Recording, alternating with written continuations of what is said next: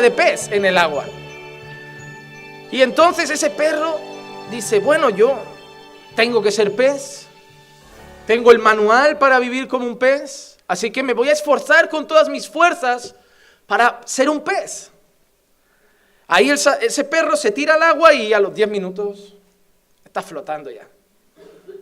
Ahí vuelve a salir y dice, bueno, puedo haber fallado una vez, pero si me esfuerzo, voy a conseguir vivir como un pez. Ahí se vuelve a tirar al agua y a los 5 o 10 minutos, otra vez para afuera. Entra con sus gafas, se pone algo para respirar, pero no aguanta, o sea, no lo consigue. Ahí vuelve a salir y dice, no, venga, a la tercera va la vencida, me voy a esforzar más. O sea, si, si, yo, si yo me esfuerzo con todas mis ganas, si yo lo intento de verdad, voy a vivir como un pez. Ahí se vuelve a tirar y nada, nada. Y ese perro no sabe que por mucho que dedique su vida entera a intentar vivir como un pez, no lo va a conseguir por un simple motivo. Es un perro. No es cuestión de esfuerzo. No es cuestión de ganas. No es cuestión de interés ni de deseo. Es cuestión de naturaleza. Yo tampoco puedo vivir como un pez. Yo podría querer vivir en el agua, amo el agua, nadar, bucear, pero tarde o temprano tengo que salir a flote. Aunque entrara con una bombona de oxígeno, tarde o temprano tengo que salir, eso se va a acabar. Y no puedo caminar allí, no puedo comer allí, no puedo relacionarme allí, formar una familia allí, porque no soy un pez. Soy un ser humano. El apóstol Pablo nos está diciendo cómo vive un cristiano. Y hay personas que yo veo que tienen buenas intenciones, que vienen a la iglesia, les dicen cómo vive un cristiano, y se esfuerzan y luchan e intentan vivir como ellos. Ahí pasan tres días y vuelven a caer estrepitosamente en el pecado. Y ellos llenos de buenas intenciones vuelven a la iglesia, les vuelven a decir cómo vive un cristiano, se vuelven a levantar, lo vuelve a intentar y a los tres días vuelve a caer. Y a lo mejor hay alguien en esta sala que lleva así toda su vida en la iglesia intentando vivir como un cristiano, pero con una lucha interna porque no lo consigue. Y yo no dudo que lo intentan. Y yo no dudo que se esfuerzan. Y yo no dudo que luchan por intentar vivir como un cristiano. Por eso no los voy a juzgar. Porque la cuestión es que no lo van a conseguir. Porque la vida cristiana no se puede vivir con intenciones humanas. La vida cristiana no se puede vivir con la carne. La vida cristiana no se puede vivir en nuestra vieja naturaleza caída. La palabra de Dios nos enseña que no pueden obedecer a Dios, no que no quieran, sino que la mente puesta en las cosas de la carne no puede obedecer a Dios, no lo va a conseguir. Va a intentar hacerlo todo. Incluso por fuera se va a disfrazar de cristiano, va a cambiar cuatro actitudes, va a cambiar algunos hábitos, dejará las fiestas, dejará la borrachera, dejará eh, eh, los vicios, se moverá en otro ambiente, pero él se mirará al corazón y verá que cuando está solo y a escondidas, sigue con esa vieja naturaleza llena de ira, de rabia, de codicia, de soberbia, de deseo de vanagloria.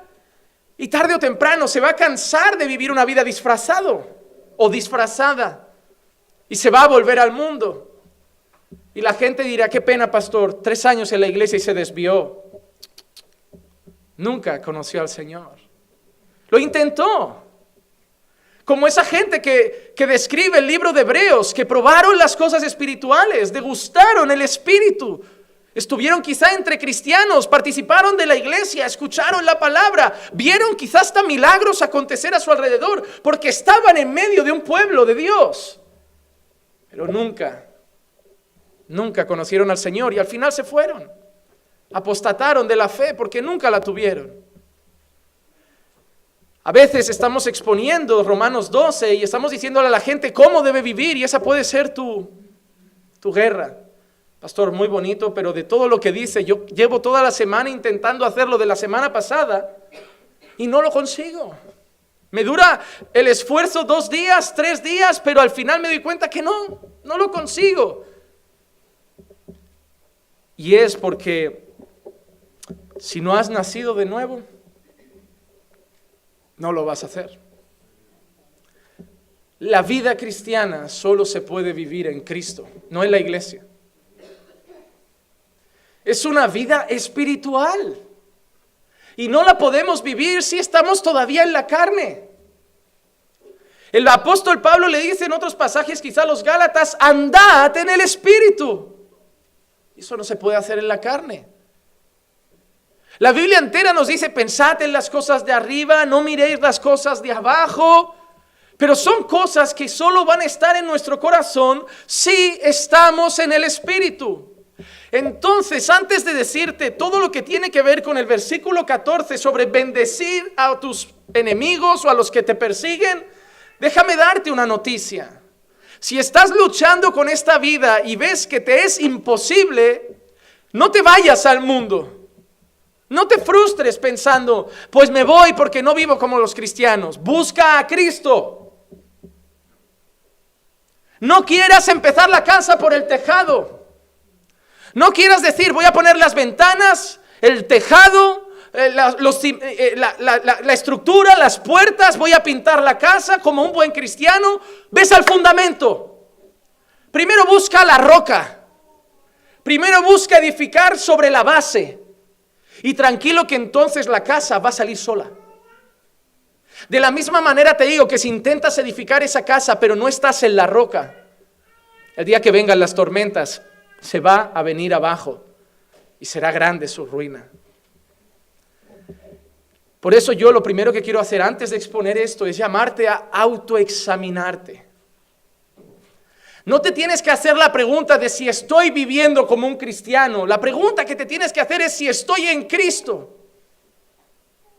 Porque si no, esto va a ser otro sermón más, que lo único que va a traer a tu corazón es el deseo de volverte una persona más moral vivir con los valores de Dios, vivir por los principios de Dios. Solamente vamos a cambiar tu disfraz. Pero si estás en Cristo, lo que te voy a decir no solo va a ser posible que lo vivas, sino que vas a desear vivirlo y que tarde o temprano van a ser de ti vivirlo. Porque es la vida de aquel que está en Cristo. Vamos entonces al versículo 14. Y vamos a ver lo que Pablo nos dice ahora de la vida cristiana. Pablo nos añade otro plus a esa vida llena de dificultades para muchos. Y lo que Pablo dice ahora es, bendecid a los que os persiguen. Bendecid y no maldigáis. Y son pasajes que a veces no nos gustaría que estuvieran, pero están.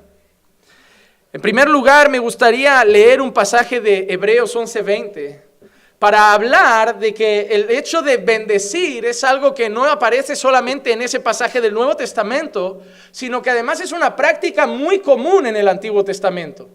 Muy común. Hebreos 11:20 dice, por la fe bendijo Isaac a Jacob y a Esaú, aún respecto a cosas futuras. Era muy común en el Antiguo Testamento la bendición de un padre. Hoy lo hacéis también.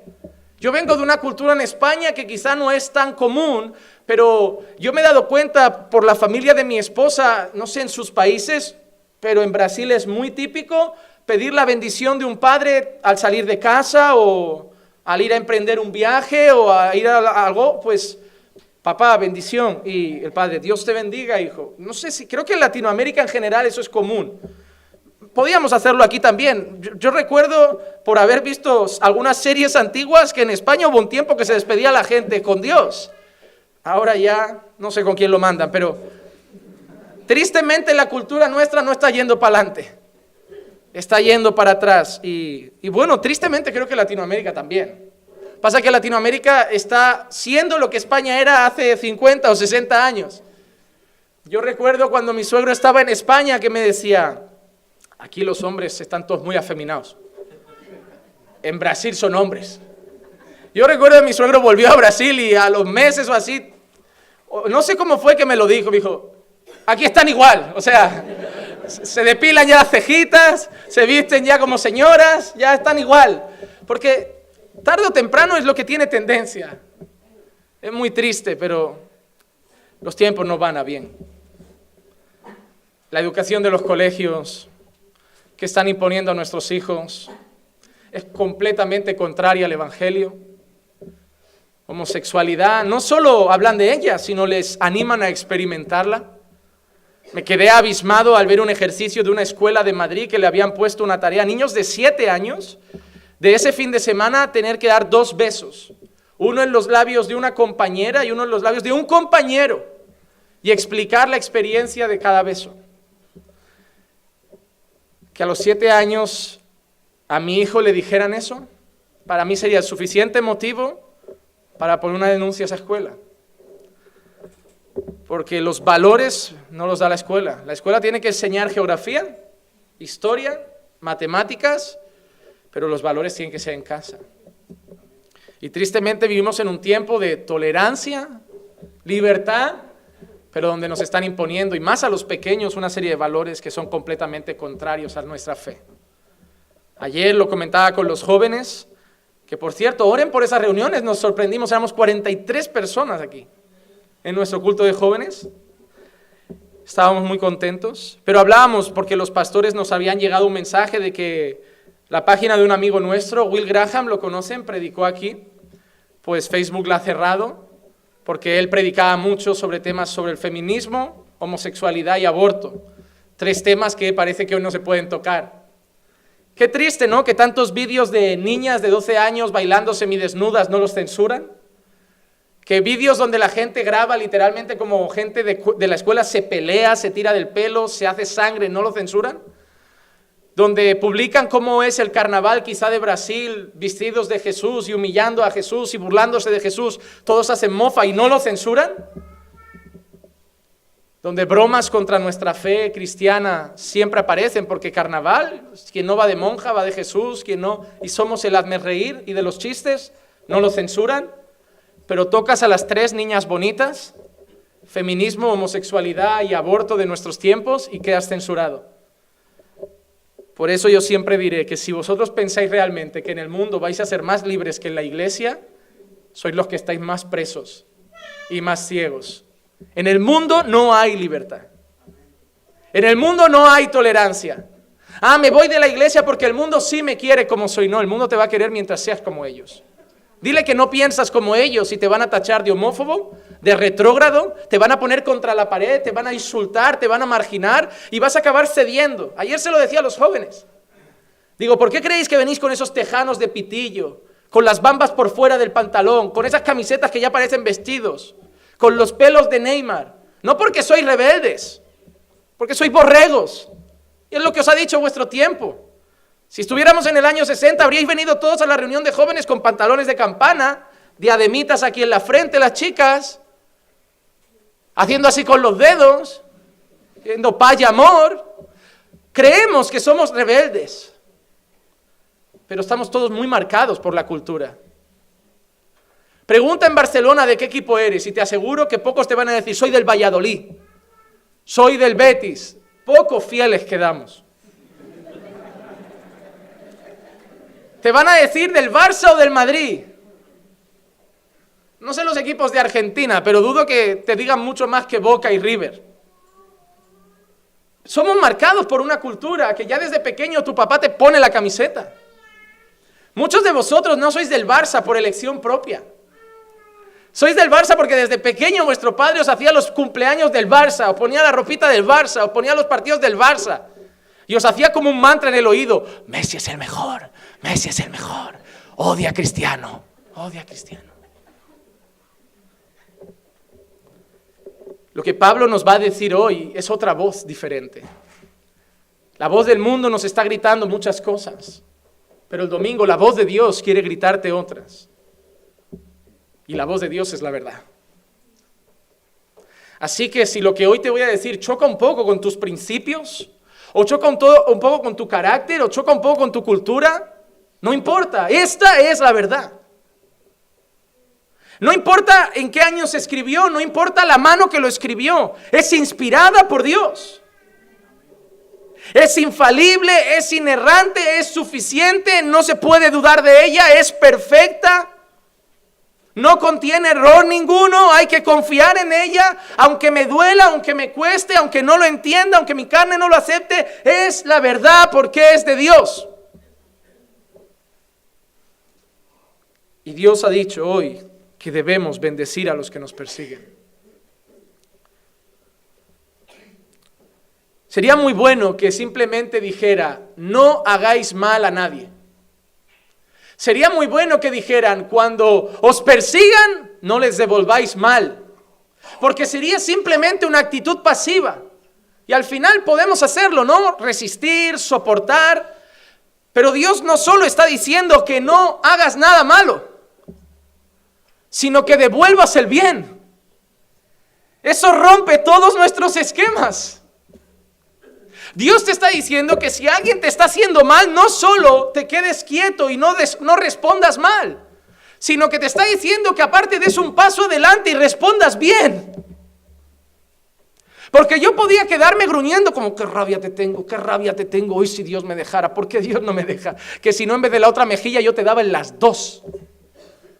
Pero Dios te dice encima que des un paso y que al que te persigue no solo lo resistas, sino que lo bendigas. ¿Y a qué se refiere con eso? A que pidas a Dios lo bueno para Él. A que desees el, el bien y el favor de Dios para su vida. Que además de hacerte daño, perseguirte y buscarte el mal, tú dices, Señor, cuídalo. Señor, bendícelo. ¿Cuántos coreanos estarán haciendo eso por el dictador de allá? Señor, bendice a ese hombre tan simpático. ¿Cuántos venezolanos estarán haciendo, eso con Maduro, cristianos? No solo soportando, sino aparte diciendo, Señor, cuida a Maduro. Señor, ten misericordia de Maduro. Señor, muestra tu gracia a Maduro. Y tú vas a decir, pastor, usted lo dice porque es fácil, aquí no hay dictadura, aquí usted no... Es que no se trata de qué situación estamos viviendo, se trata de lo que Dios dice. Dios no ha dicho que lo hagamos en un régimen democrático. Dios no ha dicho que lo hagamos con una política de derechas. Dios no ha dicho que lo hagamos en el siglo XV o XXI. Dios lo ha dicho que lo hagamos. Sea cual sea nuestra situación, sea cual sea nuestro enemigo y sea cual sea nuestro adversario, que debemos bendecir a los que nos persiguen. Pero no solo lo dice ahí, porque todo Romanos 12 da detalles similares de cómo actuar con los que nos hacen mal. El versículo 14 dice, bendecid a los que os persiguen, bendecid y no maldigáis. Mira lo que dice el 17, nunca paguéis a nadie mal por mal. Mira lo que dice el 19, nunca os venguéis vosotros mismos. Mira lo que dice el 21, no seáis vencidos por el mal, sino vence el mal con el bien el mal. Parece que está claro que en tres, cuatro versículos el apóstol Pablo nos está dando esa indicación y los veremos en más profundidad otro día, pero lo que al final resume es que te dan un golpe, párate, no actúes mal y encima paga el bien. Así que los que venís a veces a la iglesia de, es que mi padre me hizo, es que mi hermano me hizo, es que en mi iglesia me hicieron, es que tú no sabes cómo me trató aquel pastor, no me importa, bendícelo. Ya, pero a mí me persiguieron con mucha mala leche, me trataron muy mal, me despreciaron, bendícelo. Ya, pero es que a mí me dieron de lado, bendícelo. No me importa si fue un familiar, si fue un jefe o si fue la iglesia. No me importa cómo te trataron en el pasado. Me importa que estamos hoy aquí ante la palabra de Dios. Y la palabra de Dios dice, te persiguen, bendícelos. Y como he dicho, si estás en la carne, te va a ser imposible. Y vas a ser ese cristiano que pasa 30 años en la iglesia y tiene que ir a esos famosos cultos de liberación para liberar perdón de lo que le hicieron en el año 85. No, vamos a hacer un culto para romper cadenas de, no, no, ¿cómo los llaman? Ah, de sanidad interior. Vamos a hacer un culto de cura interior. Vamos a pedir a Dios que nos ayude a liberar perdón, porque así tú serás libre. Anda y conviértete. ¿Qué culto de sanidad interior? Conviértete. ¿Qué culto de sanidad interior? Conviértete. Tú no estás herido, tú tienes que perdonar y punto. Y la herida ya la sanará el Señor. ¿Qué manía de primero que me cure la herida y luego perdono? No, perdona y deja la herida. Y si tarda en curarse, da igual. Tu deber es hacer el bien. Pero a falta de conversión debemos inventar cultos de liberación. Que alguien que ha nacido de nuevo va a mirar esto, va a decir, yo no puedo, pero estoy en Cristo. Voy a ir a la cruz y ahí voy a ver que Él hizo lo mismo conmigo. Ahí voy a ver que yo soy otro Saulo, que lo estuvo persiguiendo, que lo odiaba, que le daba la espalda, que lo despreciaba y en vez de castigarme y pagarme mal por mal, Él me bendijo. Él se hizo maldición para que yo fuera bendición. Él se hizo muerte para que yo tuviera vida. Yo pequé contra Él. Yo le di la espalda. Yo lo odié, yo lo aborrecí, yo me rebelé y Él me pagó bendición. Por eso Cristo debe ser la motivación de todo lo que hacemos. Porque lo que Pablo está diciendo no es mucho más diferente de las palabras que él aprendió de Jesús seguramente. En Mateo 5:44 Jesús dice, pero yo os digo, amad a vuestros enemigos y orad por los que os persiguen. Jesús no solo dice que no les hagamos daño, sino que los amemos. Y no solo dice que nos quedamos quietos, sino que oremos por ellos. Y tristemente vivimos un tiempo en que la iglesia ya apenas ora por ellos, por sí mismo. Imagínate para pedirle que ore por los malos. Hoy estamos suplicándole a la iglesia que ore 10 minutos al día y tú crees que le vamos a empezar a pedir que ore por los que lo persiguen. Cuando yo junto todos los textos de la Biblia que hablan de oración, de orar por los hermanos, de orar por nosotros, de orar por pastores o de orar por enfermos o de orar por los que nos persiguen, yo ya encuentro una media de una hora de oración diaria. Pastores que no sé qué orar. La Biblia te dice que orar. Hermano, deja de querer improvisar en la vida cristiana. Dios no te ha dicho, eres cristiano, ahora vive, intuye cómo tienes que vivir. Él ha dado un manual. Pastor, no sé por qué orar. Ora por los que te persiguen. ¿Y por qué más? Ora por tus hermanos, orad los unos por los otros. ¿Y por qué más? Bueno, si hay algún enfermo que vaya a la iglesia, no a los ancianos que oren por él. Ora por los enfermos. ¿Por qué más? Ora por las autoridades.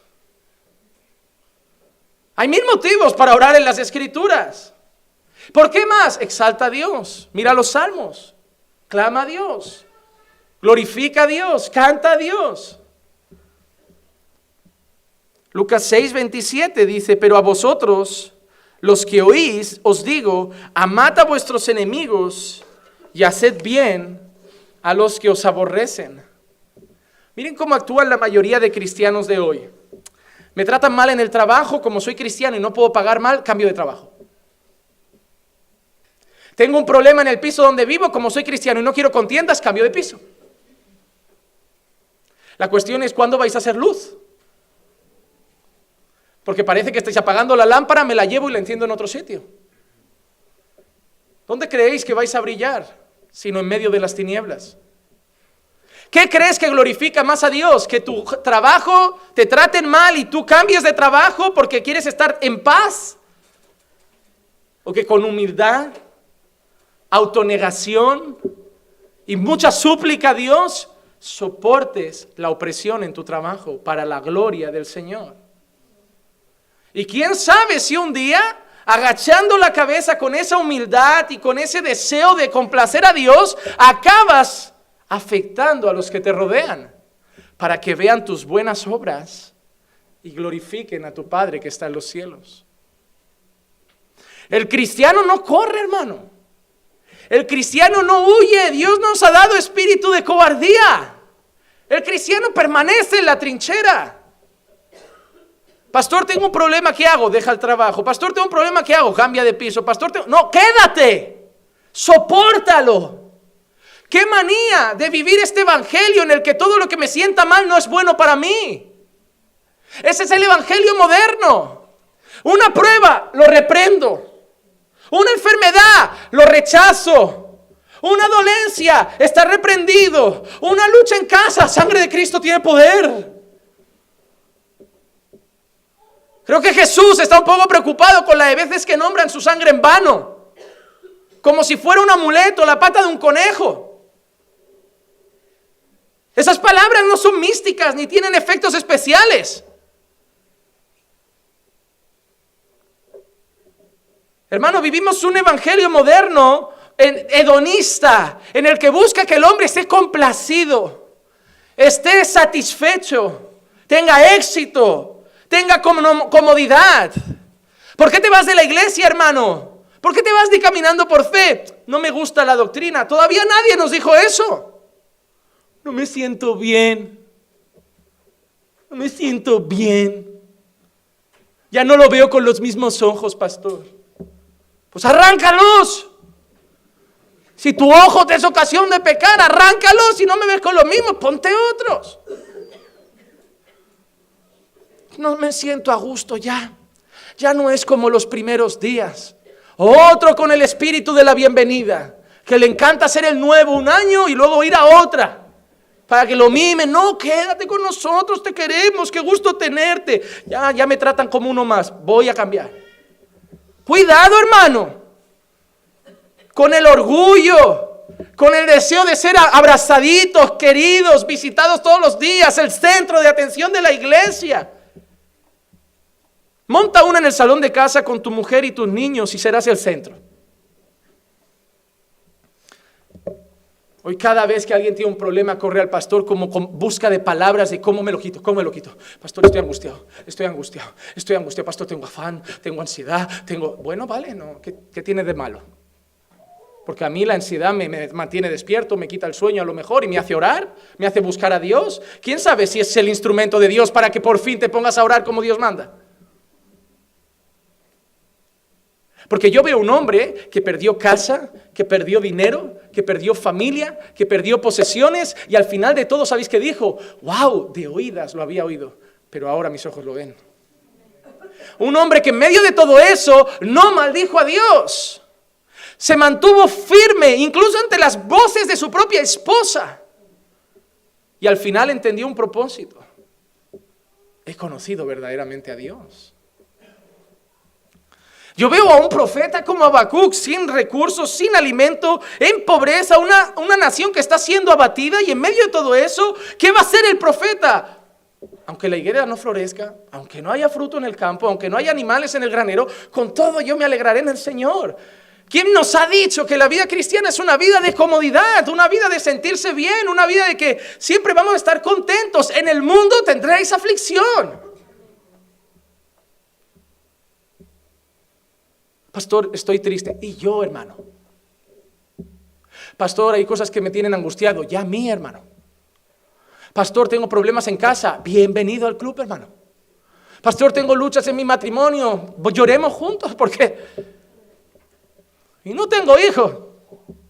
No quiero saber lo que tenéis muchos hijos. ¿Y qué esperabas de la vida? ¿Que Dios te metiera en una burbuja? Que cuando llueva pase como en las películas y gotea alrededor y a ti no te toca. Hermano, esto no es Mary Poppins. Esto no es Bambi. Esto es Pearl Harbor. Y en el momento que llegaron, no eran japoneses, coreanos, y empezaron a avasallar a gente que estaba desprevenida. Esto es una guerra, hermano. Esto no es, hermano, una película romántica. Esto es Braveheart, esto aquí va a morir gente. Esto es una lucha. Aquí hay que empuñar armas. Aquí hay que vestirse una armadura. La vida cristiana es una vida de soldados. Debemos contender por la fe. Batallar como buenos soldados de Jesucristo. Pelear la buena batalla. Toda la Biblia muestra un lenguaje militar. La espada, la Biblia, la palabra, la relaciona con una espada. No dice una flor. No dice coger la batidora de la palabra. Dice la espada. La espada. Cuando habla de la armadura, habla de un escudo, habla de un casco y habla de los dardos del enemigo. Cuando habla de Satanás no habla como un león manso en una esquina, sino como un león que está alrededor buscando a quien devorar. Y tú te vas a quedar sentadito. No, hermano, aquí aunque saques la bandera blanca, se te van a comer. Aquí no hay opción de rendirse. Aquí o se muere por Cristo o se deserta. Pero aquí no hay soldados que se van a quedar sentados y mañana van a ondear la bandera de la victoria. Estamos en guerra. Y la mayor guerra es contra nosotros. Porque cuando la Biblia dice, bendecid a los que os persiguen, yo la lucha que encuentro ahí no es contra Satanás. Cuando la Biblia dice, bendice Juan a los que te persiguen, bendice a los que te desean mal, ama a tus enemigos, yo no veo un problema contra demonios, yo veo un problema contra mi orgullo. Yo veo un problema contra mi carne, veo un problema contra mi amor propio. Ellos me han machacado, ellos me han humillado, han difamado mi nombre injustamente, han levantado falso testimonio contra mí. ¿Y yo qué hago? Yo merezco justicia. ¿No ves? Es el pensamiento humano, ¿no? Me han ofendido, merezco justicia. Pero en cuanto a tus pecados no quieres tanta justicia, ¿no? Solo en cuanto a los que pecan contra ti. Eso es un gran amor propio. Un gran amor propio. La palabra nos dice que debemos bendecir a los que nos persiguen y amar a nuestros enemigos, porque el apóstol Pedro nos dijo que era bueno padecer por el bien. Primera de Pedro 3:17 dice, pues es mejor padecer por hacer el bien, si así es la voluntad de Dios, que por hacer el mal. Hoy vienes sufriendo porque te uniste en yugo desigual y el marido no te quiere ya o te ha cambiado. Hoy vienes sufriendo porque no criaste en el Señor a tus hijos y ahora han caído en drogas. Vienes sufriendo por las cosas que hiciste mal, pero no quieres sufrir por el Señor. No, la bienaventuranza no es sufrir por tus errores. La bienaventuranza es sufrir por Cristo. Bienaventurados sois cuando por mi causa os vituperen y os persigan y digan toda clase de cosas contra vosotros mintiendo. Dice que lo mismo hicieron con nuestros hermanos, con nuestros padres, los profetas. Es más, hay avisos en la escritura de ay cuando todos hablen bien de ti. Ay, cuando caigas bien a todos. Si tú eres el ojito derecho de la iglesia, que caes bien a los chismosos, a los que ni creyentes son, cuidado, no vaya a ser que tú creas que eres cristiano y estés en el bote con ellos. Que no hay más ciego que el que no quiere ver. ¿Tú crees que los ciegos van a coger a un santo para guiarlos? Van a buscar otro ciego o a uno más tuerto que ellos. Pastor, hablan mal de los hermanos, hablan mal de tal, hacen esto, y tú por qué estás siempre en medio? Porque yo no me entero.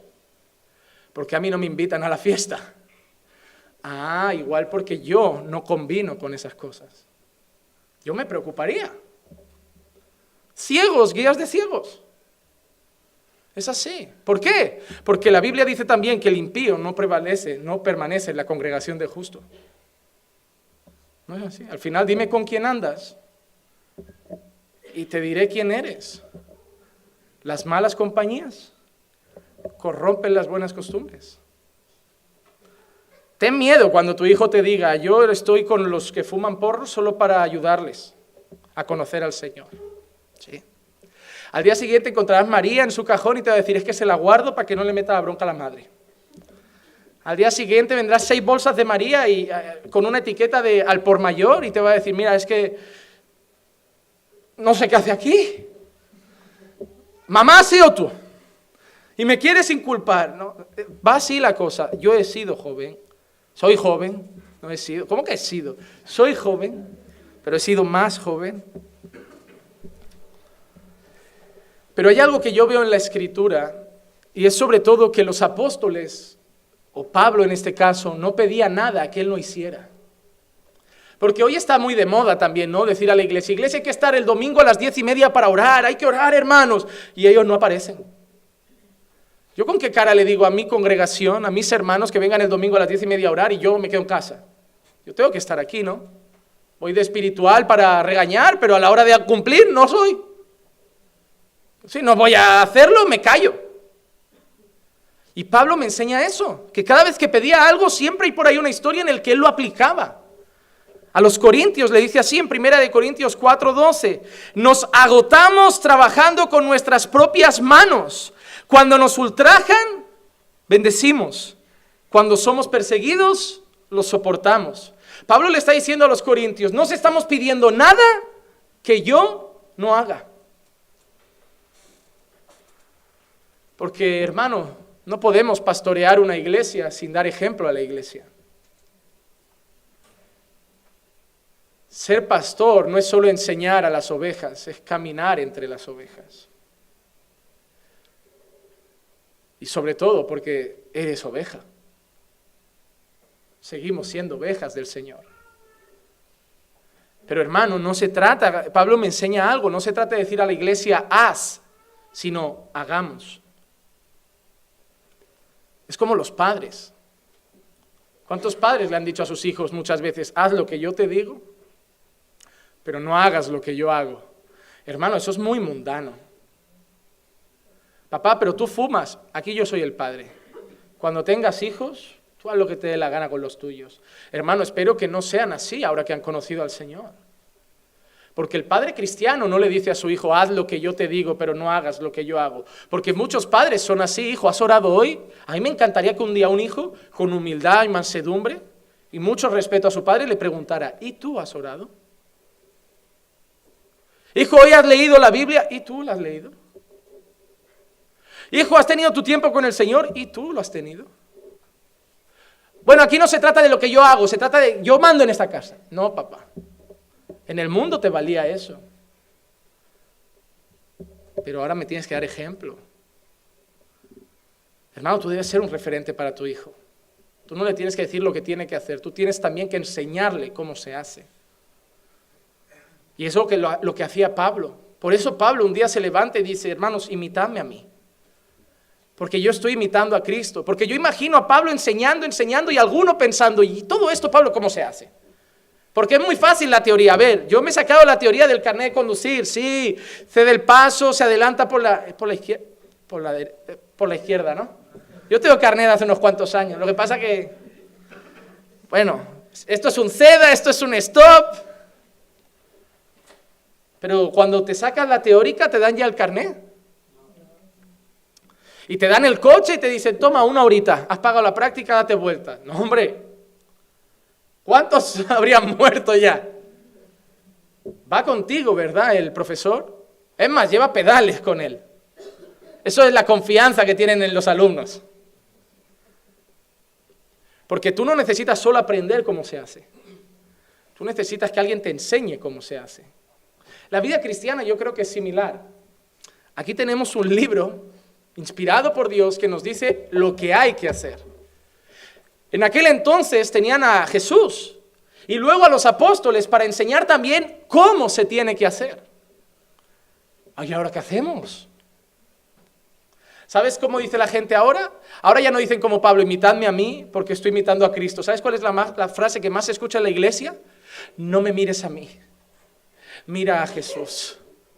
Y yo me quedo flipando Digo, no hay mayor excusa para el que tiene un testimonio nefasto que decirle a la gente, mejor no me mires a mí. Los jóvenes necesitan mirar a alguien. Los hombres necesitan referentes, las mujeres necesitan referentes, la iglesia necesita a alguien que en vez de seguir diciendo, no me mires, mira a Jesús, ya sabemos que Jesús es perfecto y ya sabemos que te vas a equivocar. No eres el Mesías. Pero debes tener un testimonio bueno, debes tener una conducta cristiana, debes ser un ejemplo a seguir. No esperamos perfección, pero esperamos entrega. Esperamos una conducta a la que poder imitar. Esperamos que si nos hablas de amor fraternal con la iglesia, lo demuestres. Esperamos que si hablas de soportarnos cuando la iglesia te ofenda, tú lo hagas. Queremos imitar una conducta. Y yo me pregunto, hermanos, ¿lo estamos haciendo bien? ¿Estamos siendo un modelo para alguien? Debemos serlo. Pablo lo fue. Pablo, Pedro, el propio Jesús nos están retando a bendecir a los que nos persiguen, amar a nuestros enemigos. Pero hermanos, yo concluí que eso no sería posible si lo primero que Jesús le dice a quien da un pie para seguirlo.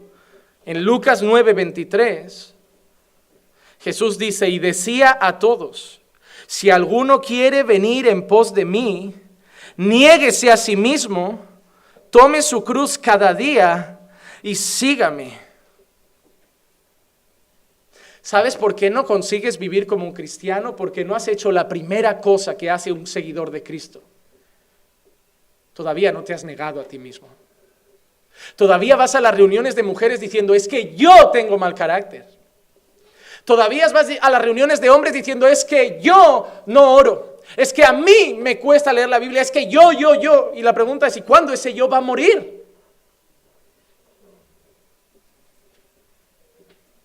Esto no son terapias como alcohólicos anónimos, que eres tú y tus problemas. Estos son reuniones de hijos de Dios que se niegan a sí mismo. Qué bueno sería que en próximas reuniones dijéramos, me costaba orar y ahora estoy orando. Tenía mal carácter y Dios me ha hecho manso. Pero el problema es que no queréis dar el primer paso. Negaros a vosotros mismos. Por eso miráis con mala cara al pastor cuando os corrige. Por eso miráis con mala cara cuando el pastor suelta algo y tú piensas, eso es por lo que yo he hecho y te da tanta rabia y vas con la gente y dices, ha sido una indirecta porque te duele, porque te amas demasiado. Porque han tocado tu orgullito, tu soberbia, te ha dolido y quieres protestar y te quieres revelar como a un niño que le han quitado el juguete y se lo han dicho que lo comparta con otro. Como a un niño que le han dicho que tiene que compartir y que no solo es suyo todo, y que llora y patalea y se revela porque han tocado el orgullito de ese bebé que se ha creído por esos padres que es el centro de casa. Tú no eres el centro de este lugar. Y no eres el centro de la vida cristiana del mundo entero. Debes negarte a ti mismo. Debes reconocer hoy que tu orgullo te está frenando en tu crecimiento con Dios. Debes reconocer hoy que tu soberbia y amor propio no te están dejando crecer en el Señor. Debes reconocer hoy que no eres tan bueno como piensas, que no eres tan creyente como piensas, que no eres tan santo como piensas, ni tan sabia como piensas para ya dar consejos a todo el mundo. Reconoce que eres un bebé, reconoce que eres nuevo, cállate un tiempo, dedícate a aprender y cuando te corrijan, agacha la cabeza y di amén. Gracias Señor, porque tú corriges a los que te aman. No se puede llegar a ser una gran figura de cristal sin antes pasar por un horno de fuego.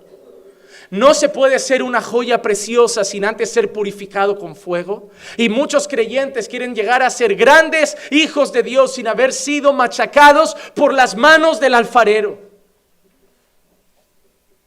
Y Dios no ha dicho solo que no te va a dar forma, sino que si no le gusta lo que hay, te va a quebrar. Y va a usar a un pastor, y va a usar a un hermano para darte forma. Y no pienses que el hermano está yendo por su propia carne. Aprende a discernir que muchas veces la voz de ese hermano, de ese pastor, es Dios que te ama y quiere cambiarte. Vuelvo a lo mismo, si no te niegas a ti mismo, no vas a amar con amor fraternal. No vas a considerar a tus hermanos como superiores a ti mismo.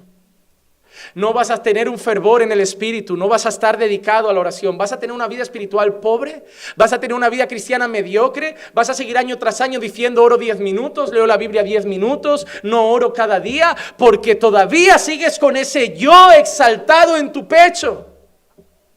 Porque ese yo te dice, no, no, te dejes engañar por el pastor. Es muy fácil decirlo del del púlpito. No le hagas caso, él no te entiende. Tu casa necesita un hogar fijo. Cuando compres tu casa y la pagues y tengas tu negocio y tu estabilidad, ahí ya te entregarás. ¿Cuánto va a ser eso?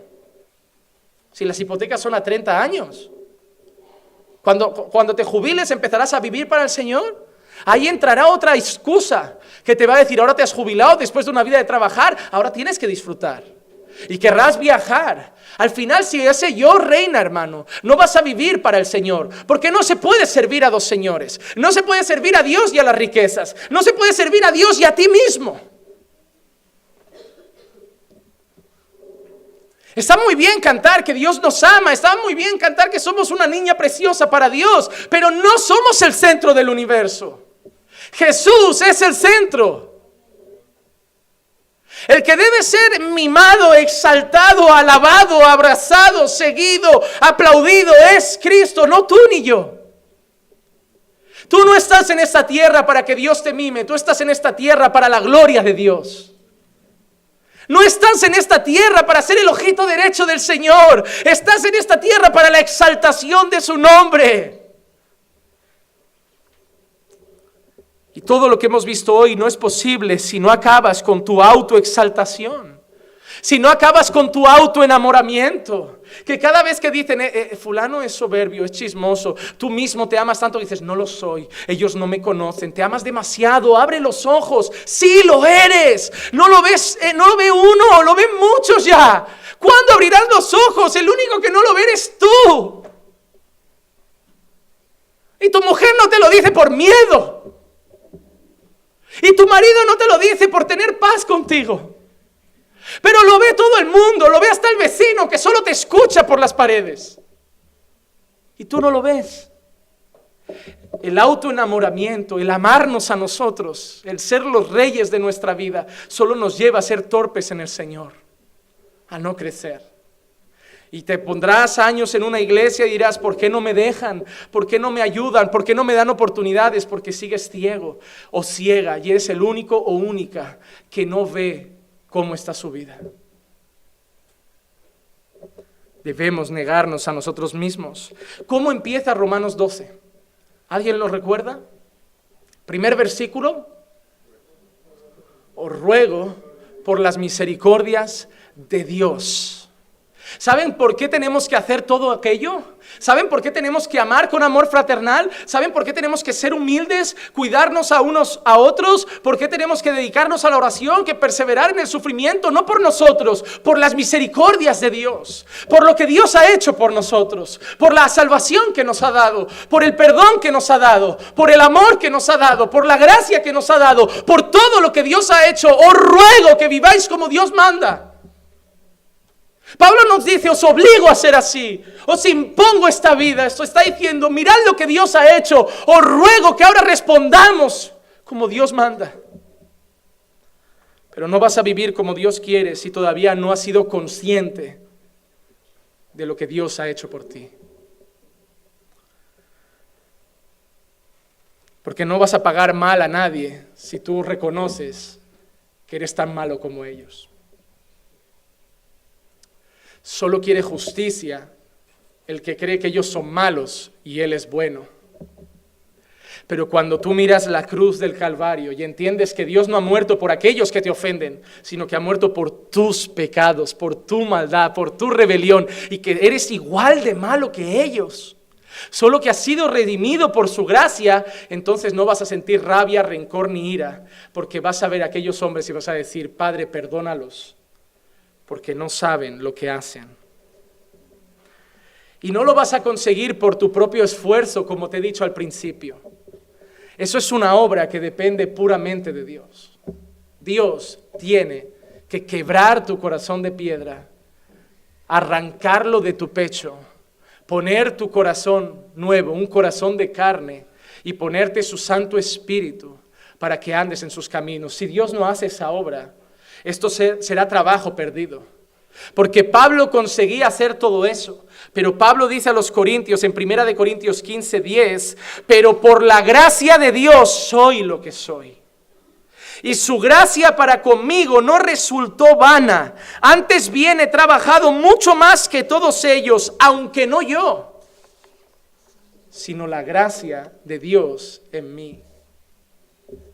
No vas a venir nunca a decir, he ayunado y lo he conseguido, he orado y lo he conseguido, he trabajado y lo he conseguido, me he esforzado y lo he conseguido. Vendrás un día postrado, la gente te dirá, ¿qué cambio en tu vida? Y tú dirás, por la gracia de Dios, soy lo que soy. No he sido yo, ha sido la gracia de Dios en mí.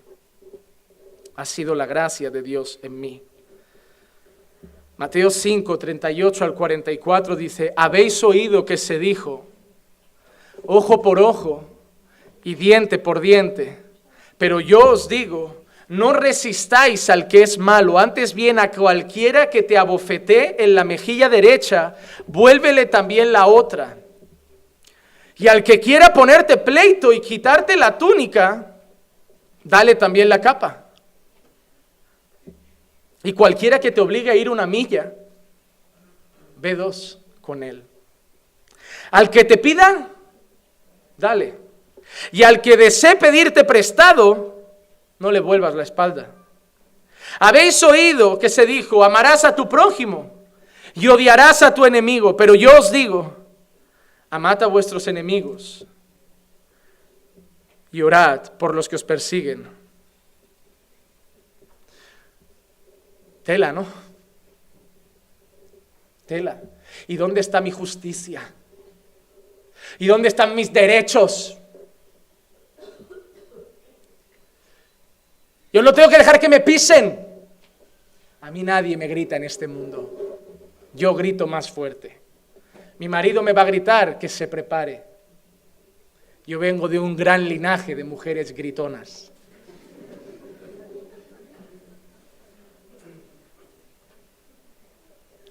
Mi jefe se cree que me puede hablar de esa manera. Yo hoy cojo las cosas, ni finiquito ni leche, me largo.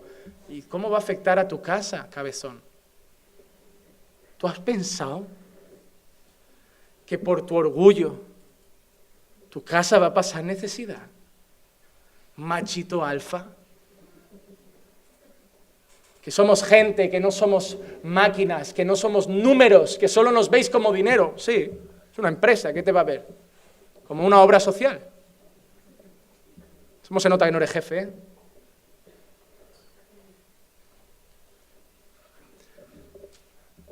Yo no voy a dejar que nadie me humille, no voy a dejar que ese pastorucho me suelte cositas desde el altar.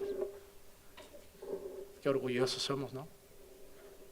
Qué valientes por dentro. Qué valientes para dar un portazo y largarnos. Así pasan los matrimonios hoy también. Yo no tolero que una mujer me trate así. Doy el portazo y me voy. Orgullo, amor propio. Esto está muy vivo, ¿eh? Negaos a vosotros mismos, tomar vuestra cruz cada día y seguir a Jesús. Porque te van a dar una bofetada y antes hubieras dicho, pero tú que te has creído y ahora vas a hacer, ¿me has dado en esta? Pues eh, tienes esta también.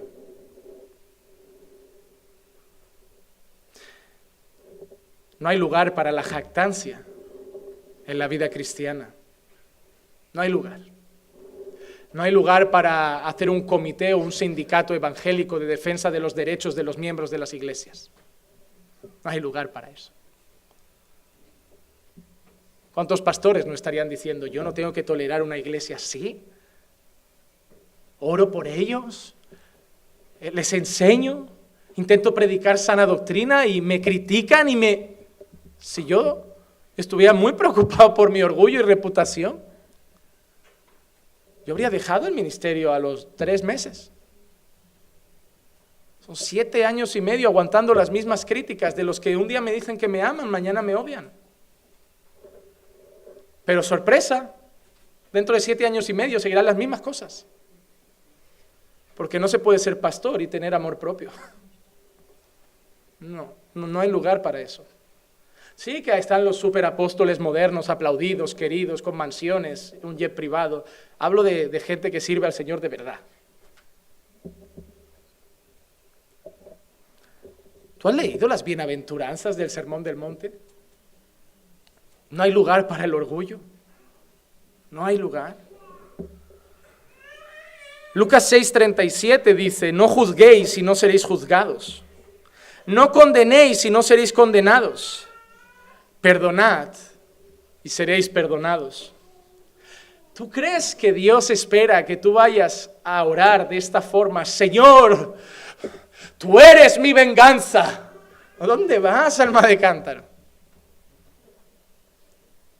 ¿Te imaginas a Jesús allí en la cruz? Humillado, escupido, crucificado, apaleado y, y en vez de decir otra cosa se levanta y dice, Señor, tú eres mi venganza, fulmínalos. Así oran algunos creyentes se están metiendo con una hija de Dios. No saben lo que están haciendo. Quien se mete conmigo se mete con el Padre.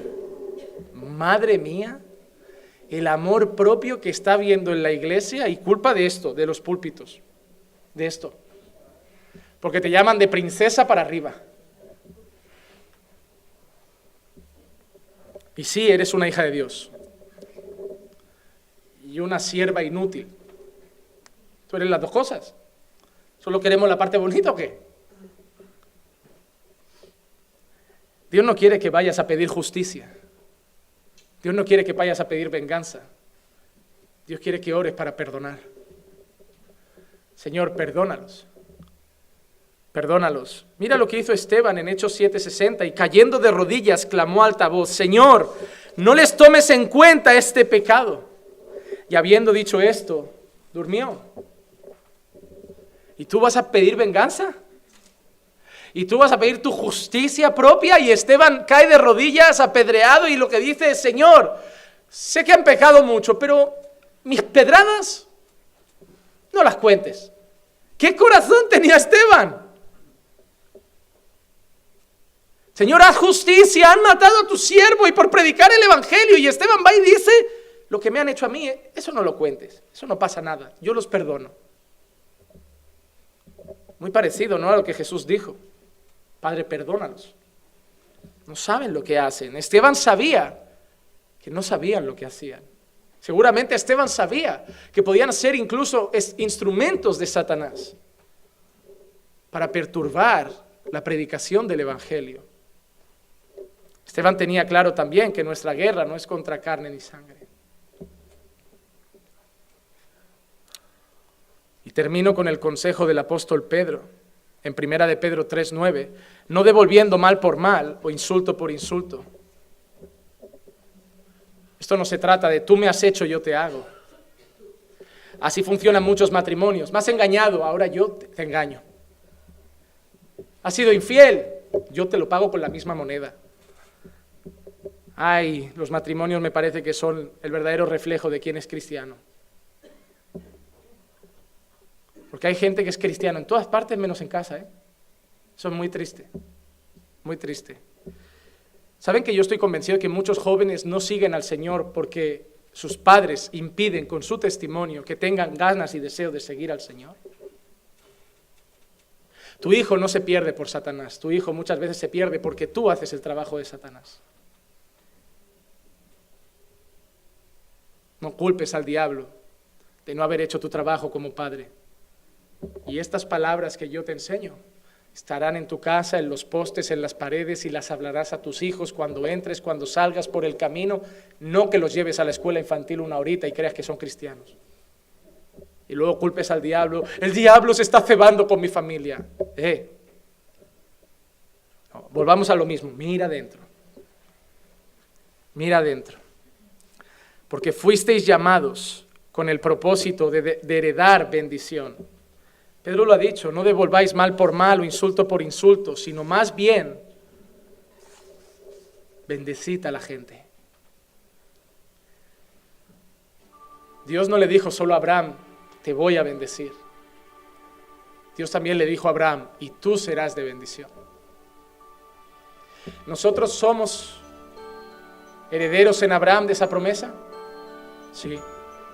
Pero también somos de esa promesa completa somos llamados a ser de bendición a todas las naciones, llevar el Evangelio, llevar salvación, las buenas nuevas a Cristo, el buen testimonio, ser luz, ser sal, pagar el mal con bien, amar a nuestros enemigos. Por eso, hermano, yo te llamo hoy a hacer una cosa. Mira adentro. Y en tu pensamiento dile a tu corazón, hasta aquí has llegado. Hoy ya no mandas más. Y después de haberle dicho eso a tu corazón, que no te va a dejar, porque es engañoso y perverso, mira a Cristo y decir, no me deja, no quiere, pero tú lo harás posible. Corre hoy a Jesús. No solo para salvación, también para santificación. Corre hoy a Jesús. Clávate en la cruz con Él. Acaba con tu yo y amor propio. Y sirve al Señor con integridad. Muere hoy a ti mismo. Y pídele a Dios que te haga una nueva criatura para su honra y para su gloria.